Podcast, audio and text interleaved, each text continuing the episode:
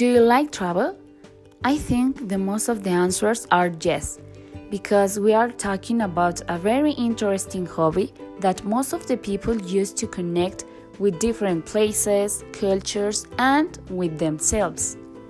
In this podcast, we'll talk briefly about travel vocabulary, which can help you to recognize certain keywords when traveling to another state or another country. It's very true that traveling is a factor that benefits mental and physical health. This factor enables a change in people's mentality.